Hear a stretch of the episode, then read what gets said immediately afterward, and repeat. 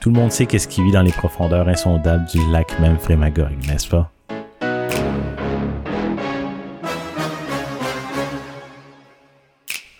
Le lac Memphremagog est l'un des joyaux des cantons de l'Est les plus beaux.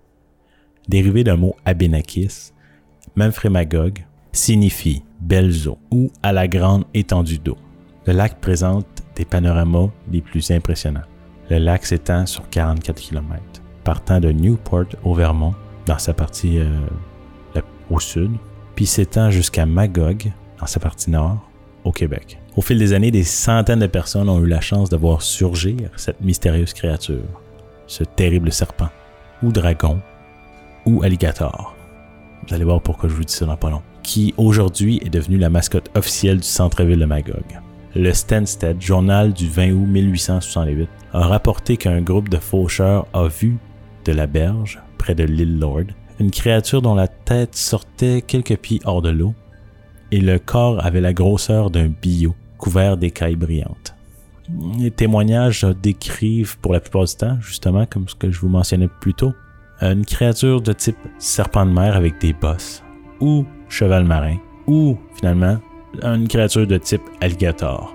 Mais les apparitions les plus souvent euh, rapportées sont clairement le serpent de mer avec des bosses. C'est en 1816 que Ralph Murray, le premier colon établi à Magog, écrit dans son journal conservé aujourd'hui encore par la Société historique de Stansted qu'il a rencontré huit personnes qui lui ont relaté les 14 apparitions d'un énorme serpent au lac Magog.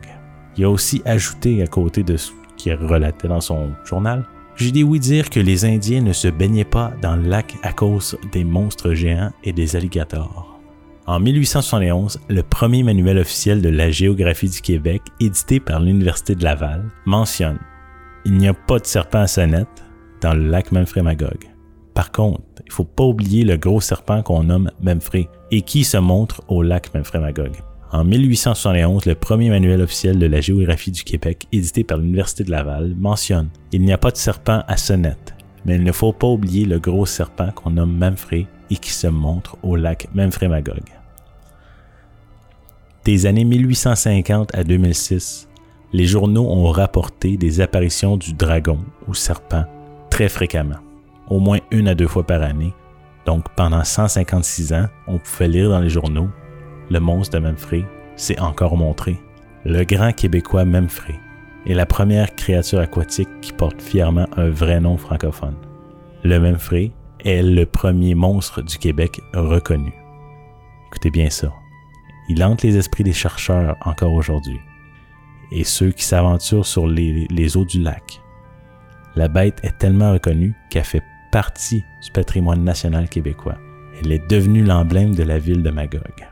Donc, vous avez beaucoup plus de chances de rencontrer Memphray, de ce que je comprends, que de rencontrer Ponic, de ma deuxième légende que je vous ai déjà raconté plus tôt.